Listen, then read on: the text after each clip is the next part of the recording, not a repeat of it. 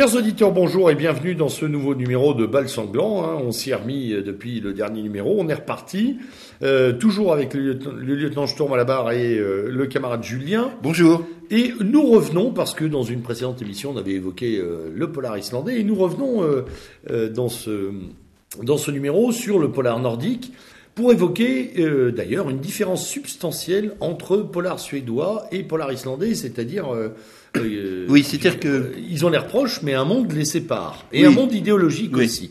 C'est ce que je trouve. C'est-à-dire que le, il est de bon ton euh, d'assimiler tous ces auteurs du nord de l'Europe, euh, qu'ils soient suédois, D'ailleurs, on dit le polar nordique. ou hein, polars nordiques, très ou souvent. scandinaves, enfin Ouais, ça voilà, dépend des variantes. Et, je trouve qu'on mélange un peu les choux et les carottes. Euh, en fait, il y a deux grands types de polars aujourd'hui, en tous les cas, euh, qui se dessinent dans ce monde euh, du Nord. Il y a, on va dire globalement, le polar suédois, euh, dont on connaît euh, les auteurs comme Camille Alekberg, dont j'ai déjà parlé, euh, Vizé euh, Kiel Eriksson, etc., qui sont Euh, Millet, euh, ouais, enfin, machin. qui sont des, les grands pontes euh, de, euh, du roman policier suédois. Et puis d'un autre côté, il y a euh, le polar islandais, dont on a traité une fois ici euh, à propos de Inridason, mais il y en a d'autres. Il y a, euh, il y a Jonasson, il y a euh, euh. Bon, pour moi, il y a une grosse différence entre les deux polars. En en parlant hors antenne avec, avec le lieutenant, je lui disais que moi, ce qui me frappait, c'est dans le polar suédois, la culture de l'excuse permanente, tout à fait symbolisée par euh, le titre d'un livre euh, polar hein, de Ole s'app- qui s'appelle Ce qu'il faut expier. En gros, ce qu'il faut expier, c'est cette éventuelle compromission euh, avec euh, les forces les plus sombres de notre histoire, hein, pour faire euh, pour faire rapide. Et puis, ils n'en Euh, finissent pas d'expier, les Suédois. Ils n'arrivent pas, oui, alors, Ils vont se tuer d'ailleurs, comme ça, on a déjà parlé sur le plan politique, ils vont se tuer avec ça. Euh, Tout à fait. C'est donc on voit bien le prolongement dans les dans, des- dans un roman populaire comme le roman policier de ce que nous savons nous de la situation actuelle en Suède, euh, dont, dont les états d'âme démocratiques en ce moment sont assez particuliers. Euh, C'est le moins qu'on puisse dire. Oui, c'est hein. clair, c'est clair. Donc, le, le, le polar suédois euh, ne peut pas s'empêcher, pour faire bonne mesure, euh, d'avoir euh, le nazi sorti de nulle part, bien sûr bon, Le bon antifa. euh, l'antifa de service, bien sûr euh, la commissaire ou le commissaire homosexuel, bi, trans et j'en passe. Bon, je caricature, mais Métis. ah oui, bien sûr, Bien oui, sûr, oui, tout à fait. automatiquement, d'ailleurs. évidemment, automatiquement métis.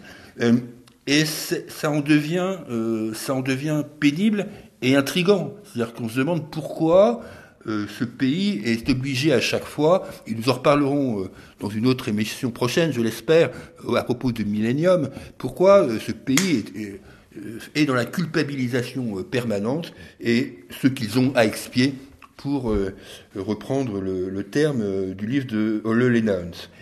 Du côté du polar islandais, il en va euh, tout à fait différemment. Il en va On disait en antenne, d'ailleurs, c'est bien plus sain. Voilà. Le polar islandais est bien plus sain. C'est bien plus sain. C'est un, c'est bon, bien sûr, on est dans un schéma ilien, hein, donc euh, voilà. On est dans un schéma souvent clanique, voire hyper clanique, hein, des petites communes perdues au fin fond de l'Islande, voilà, euh, au milieu des forêts. Les paysages, la description des paysages prend énormément le pas sur euh, certains dialogues pourris de- des polars suédois, si je peux me permettre. Euh, et je pense que c'est le mélange de deux choses. D'abord, leur situation évidemment géographique et la culture, euh, la culture Oui, islandaise. le, fait le que- côté complètement autonome de- des gens qui vivent dans les îles la plupart du temps, ils ont une culture auto-centrée hein, qui est forte. Oui, et en plus, le polar, je l'ai déjà dit à propos d'Indridasson, mais c'est valable pour les autres. Le polar islandais est un polar récent. C'est-à-dire que c'est un, polar ré- c'est un genre récent parce que en Islande, il n'y a pas de crime. Oui, Enfin, oui, oui, oui. non mais euh, dire, bien sûr. quand je dis il n'y a pas de crime, on voit ce que je veux dire. Il y a une très très très faible, Voilà. très très faible délinquance, à part évidemment à un moment une grosse période de, de drogue et d'alcool dans la jeunesse islandaise, mais qui est aujourd'hui totalement résorbée. Hein, Ouais, ouais, c'est impressionnant d'ailleurs, politiquement, impressionnant. ont- Et donc il y a déjà cette partie-là. Et puis il y a une deuxième partie qu'on ne doit pas euh, omettre. Euh, et j'emprunte ce, ce que je vais dire à une autre, une autre auteure de polar, qui est Lilia Si- Sigudar. Excusez-moi, c'est pas facile. il y a Sigurda de Tyr, qui est une des rares femmes auteurs de polar, et qui dit tout simplement que le crack économique de 2008, qui était particulièrement impressionnant en Islande, a modifié notre sentiment d'appartenance au monde et qu'ils se sont reconstitués à partir de ce, de ce qui a été une véritable déflagration. Rappelons-nous quand même. Ils sont reconstitués en tant que nation. Voilà, ils se sont reconstitués en tant que nation. On s'en souvient avec le foot. Hein, le foot a été évidemment l'emblème total, puisque cette nation a été adorée par tous les amateurs de football et pas que de football. Euh, et puis ensuite. Même moi qui suis pas amateur de football. Oui, voilà. J'ai adoré cette époque footballistique. On en a parlé sur d'autres d'autres sujets.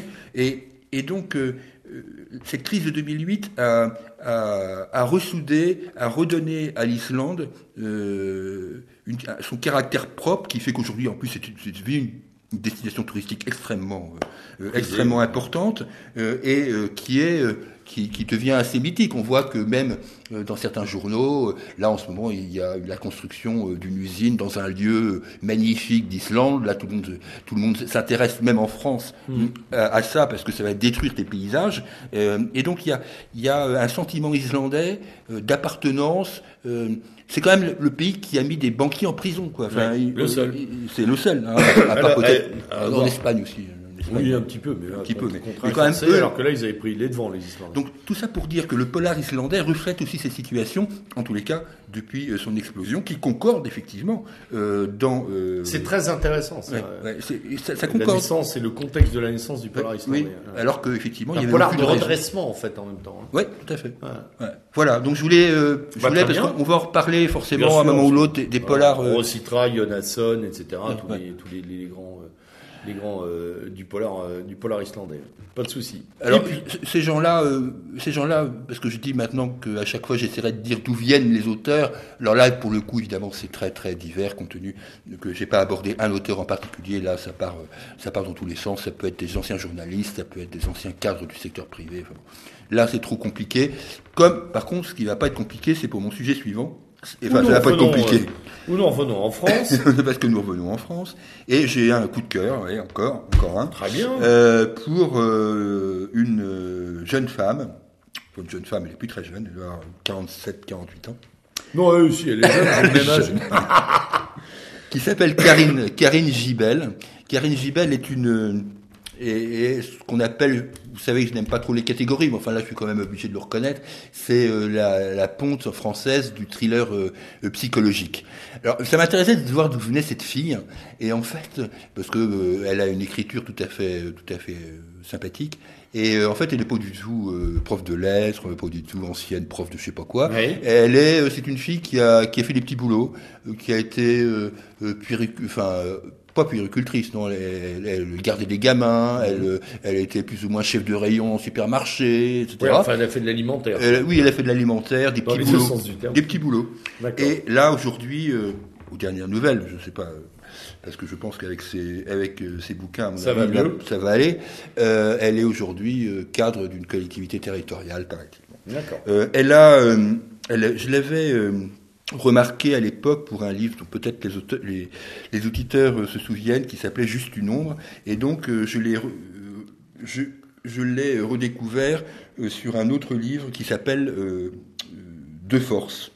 C'est un, c'est un livre, un petit pavé de mille pages, sur la, sur la bourgeoisie médicale euh, en fait, c'est un, grand prof, euh, un grand prof de médecine qui est, titulaire d'une clinique, qui a une fille. Euh, cette fille est, victime d'une agression sexuelle, heureusement avortée grâce à l'intervention d'un jeune homme. Et autour de cette, de cette histoire, même s'il y a là aussi des scènes de violence dont peut-être elle aurait pu se passer, Karine Gibel. On découvre toute la trame du parcours de ce professeur de médecine euh, et euh, toutes les euh, malversations diverses et variées qu'il a pu commettre au fil de, de sa carrière, malversations professionnelles comme, puisque ça se solde par la mort d'un enfant, mais aussi malversations personnelles. Donc là aussi, bien évidemment, comme dans tous les récits de romans policiers que je peux faire, je ne peux pas aller beaucoup plus loin puisque, Eh non. puisque dans ce va cas-là, laisser c'est plus l'intrigue, la peine, euh, c'est plus la peine de en lire vol. bouquin. Euh, mais en tous les cas, c'est magnifiquement, euh, magnifiquement écrit. C'est une écriture. Donc on voit pas passer les 1000 pages, ça va. Oui, oui, ça va. C'est été- on- 1000 c'est- pages, c'est balèze ce qu'on a- pour un policier quand même. Hein. 1000 pages, c'est beaucoup. C'est beaucoup. C'est hein, beaucoup. ouais. Euh, euh, Pour 1000 la pages format de poche. hein. Ouais, pour la tension du récit. Ouais. hein, Et c'est un, c'est un, un polar qui fonctionne sur le dialogue. Euh, On peut pas dire que ça soit un polar de description. Euh, bon, euh, c'est un choix euh, qu'elle assume parfaitement et mène une, vraiment une, une, une très, une très belle intrigue. C'est ce qu'on appelle en anglais les page turners, c'est-à-dire c'est le, le, le truc qu'on est obligé de tourner la page d'après. Oui, d'accord. Voilà. Donc je, je conseille vraiment. Il y a un livre que j'aimerais conseiller, mais je parce qu'il il- il est considéré comme son chef-d'œuvre, euh, qui s'appelle Meurtre pour rédemption, euh, que je n'ai pas lu, euh, alors que je pourrais tout à fait. Lui aussi, il fait à peu près 1000 pages, mais le sujet me gêne plus. C'est sur le parcours intellectuel d'une prisonnière qui, qui raconte le monde carcéral et dont on dit que quand on sort de ce livre, la vision sur les femmes en prison ne peut plus être la même qu'au moment où on l'a commencé. Donc voilà, euh, je veux bien faire du psycho, euh, mais je suis pas allé jusque-là. Voilà. Mais bien je le dis parce qu'il est considéré, Comme euh, son ce livre, comme un des grands livres de- du polar français. Très bien. Eh ben écoutez, donc euh, Karine Gibel. Hein, Oui, Karine Chipel, facilement trouvable en poche. hein. c'est le dernier, donc voilà, on Oui, peut. oui. On peut évidemment aller le chercher. Chers auditeurs, nous euh, terminons là ce numéro de Bal Sanglant. Évidemment, toutes les références sur demande à la suite du podcast de l'émission et euh, avec le plaisir de se revoir très bientôt euh, pour un nouveau numéro euh, et la suite de nos aventures littéraires de Polar. Voilà. Au revoir. Au revoir.